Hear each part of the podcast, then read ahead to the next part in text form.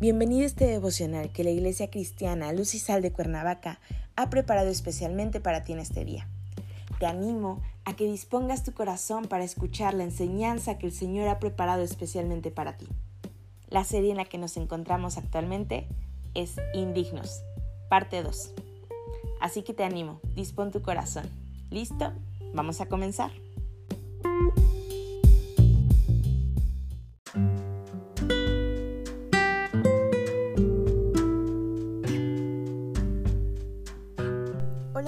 Un gusto saludarte. Hoy nuestro tema es Oseas. Hoy te voy a pedir que tomes tu Biblia y me acompañes a diversos versículos. Así que primero vamos a ir a Oseas 1, versículo 2. La palabra del Señor dice, el principio de la palabra de Jehová por medio de Oseas. Dijo Jehová a Oseas, Ve, tómate una mujer fornicaria e hijos de fornicación porque la tierra fornica apartándose de Jehová. Ahora por favor acompáñame igualmente en el libro de Oseas al capítulo 11, vamos a leer del versículo 1 al 4. Cuando Israel era muchacho, yo lo amé, y de Egipto llamé a mi hijo. Cuanto más yo los llamaba, tanto más se alejaban de mí. A los baales sacrificaban y a los ídolos ofrecían saumerios. Yo con todo eso enseñaba a andar al mismo Efraín, tomándole de los brazos, y no conoció que yo le cuidaba. Con cuerdas humanas los atraje, con cuerdas de amor, y fui para ellos como los que alzan el yugo de sobre su cerviz, y puse delante de ellos la comida. Quizás te estés preguntando hacia dónde voy, pero quiero ponerte en contexto. En este libro, Dios utiliza una de las experiencias más angustiantes del matrimonio y utiliza esta figura para hacernos entender. Es la infidelidad.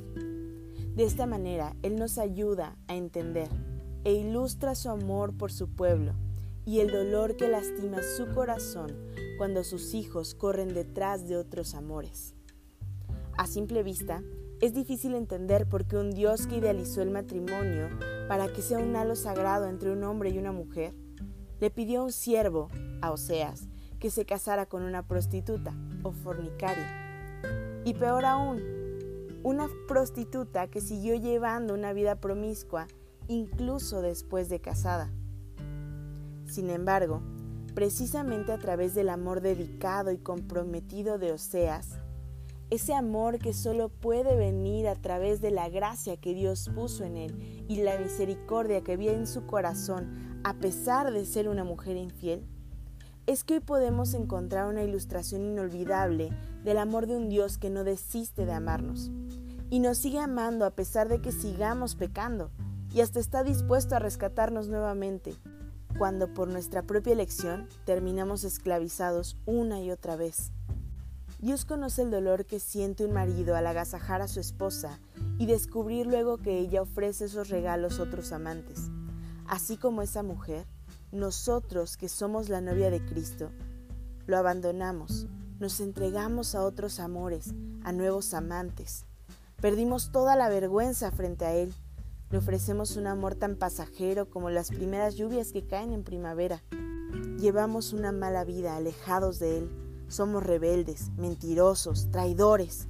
No lo buscamos a pesar de todo lo que Él ha hecho por nosotros.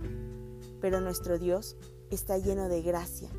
Y este es el tema central del libro de Oseas, la gracia de Dios.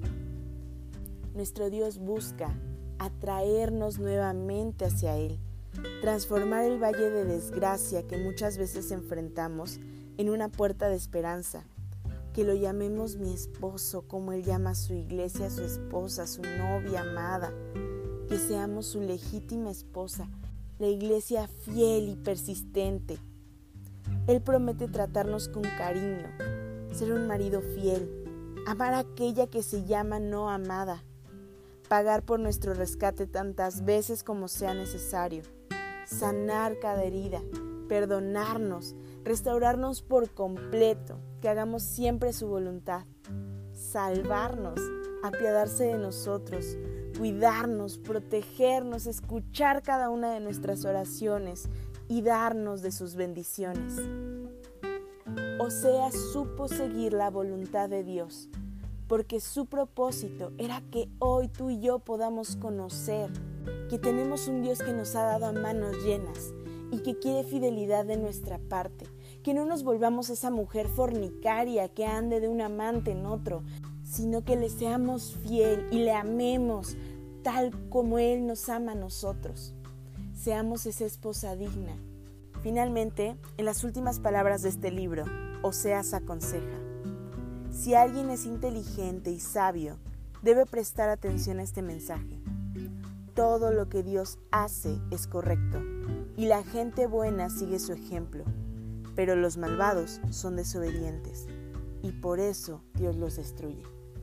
Hoy quiero animarte a que trabajemos en ser fieles al Señor, en que cada uno de nuestros días sea entregado a Él y nada más a Él, a que podamos reconocer su mano poderosa en cada aspecto de nuestra vida, a que podamos tomar su palabra y nos demos cuenta que escrito en esas líneas están las historias de muchos hombres y mujeres que nuestros ojos son indignos y Él dignificó y aún a pesar de las circunstancias se levantó y al día de hoy sigue utilizando esos testimonios que siguen siendo vivos y los pone delante de nosotros para conducirnos por su recto sendero.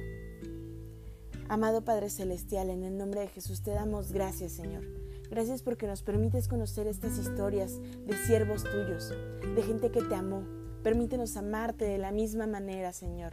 Permítenos deleitarnos siempre en tu presencia y ser fieles a ti en todo momento. Te amamos, te alabamos, te glorificamos. En el precioso nombre de Cristo Jesús, Señor y Salvador nuestro. Amén.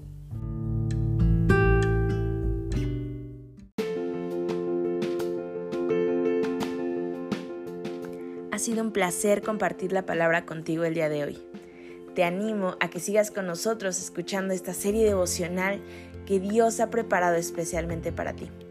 No te olvides que estamos regresando paulatinamente a nuestras actividades normales en la iglesia. Así que te invito a que te acerques a alguno de los servidores para poder conocer la reestructuración de los grupos. No te pierdas el martes casual en punto de las 6 pm a través de Facebook Live. Que Dios te bendiga.